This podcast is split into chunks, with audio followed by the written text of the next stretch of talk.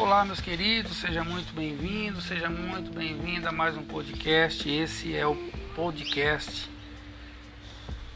voltado para o empreendedorismo. Sim.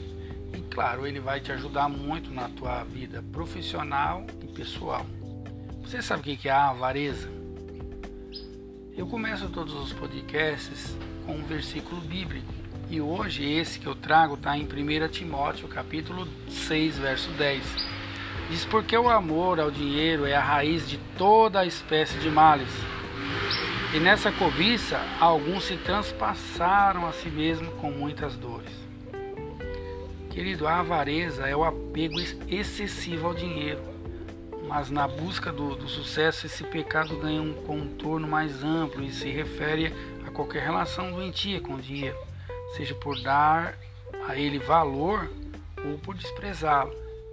Riqueza e pobreza não são sinônimos, respectivamente, de felicidade e infelicidade.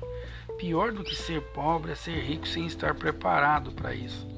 A riqueza pode se tornar um grande problema e, se não for norteado por princípios e encarado com maturidade, você pode ser muito prejudicado. É preciso ter um mínimo de equilíbrio emocional para lidar com o sucesso e a riqueza, e de competência para administrar os dois. Dizem que dinheiro não traz felicidade, isso é um fato, mas não vivemos só de felicidade. Não pagamos a conta de luz ou, ou a de água com felicidade. Não pagamos aí um plano de saúde com um sorriso. O dinheiro tem seu lugar em nossa vida e nada melhor do que ele para resolver certos problemas práticos do nosso cotidiano, não acha? Como contas, despesas, né, que eu disse agora há pouco. Porém, há quem ache que dinheiro traz felicidade e faz qualquer coisa para acumular fortuna, mesmo que precise recorrer à corrupção, à fraude, à desonestidade. Talvez essas pessoas se deixem levar pelas aparências. O dinheiro impressiona, traz vantagens sim, arranja muitas vezes até casamentos. E muitos se mobilizam, né? aqueles adeptos, sabe? Aqueles amigos que gostam de dinheiro, aí cola num amigo que tem dinheiro, mas quando ele fica pobre, são os primeiros a assumir. Isso também tem em muitas famílias, quando um um tem dinheiro, tá todo mundo ligando, perguntando como é que tá, né, na, nos fins de semana fazendo visita. E quando esse passa por situação difícil, desaparecem. Pois é. Nelson Rodrigues disse uma vez, ironizando, claro, disse assim: dinheiro compra tudo, até amor verdadeiro. Não é verdade.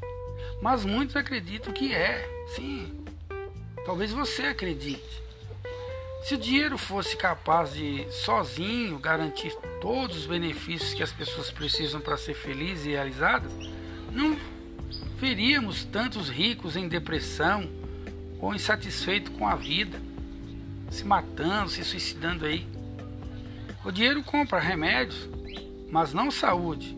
Compra uma casa, mas não um lar.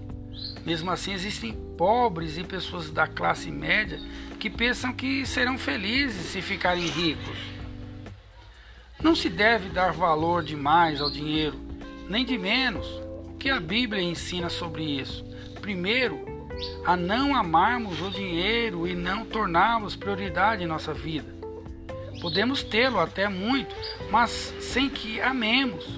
O dinheiro é um bom escravo, mas um péssimo senhor. Veja lá em Mateus Está em Mateus capítulo 6, do verso 24 até o 27.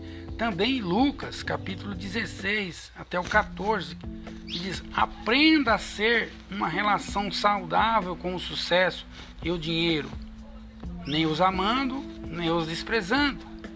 Assim eles lhe servirão. Queridos, todo final de mensagem eu trago alguns antídotos para ajudar você Vamos lá, desenvolva uma relação saudável com o dinheiro, evitando ser so, é, escravo dele, né? evitando ser ganancioso. Tenha princípios e maturidade para administrar a riqueza com equilíbrio. Não encare o dinheiro com a prioridade da sua vida.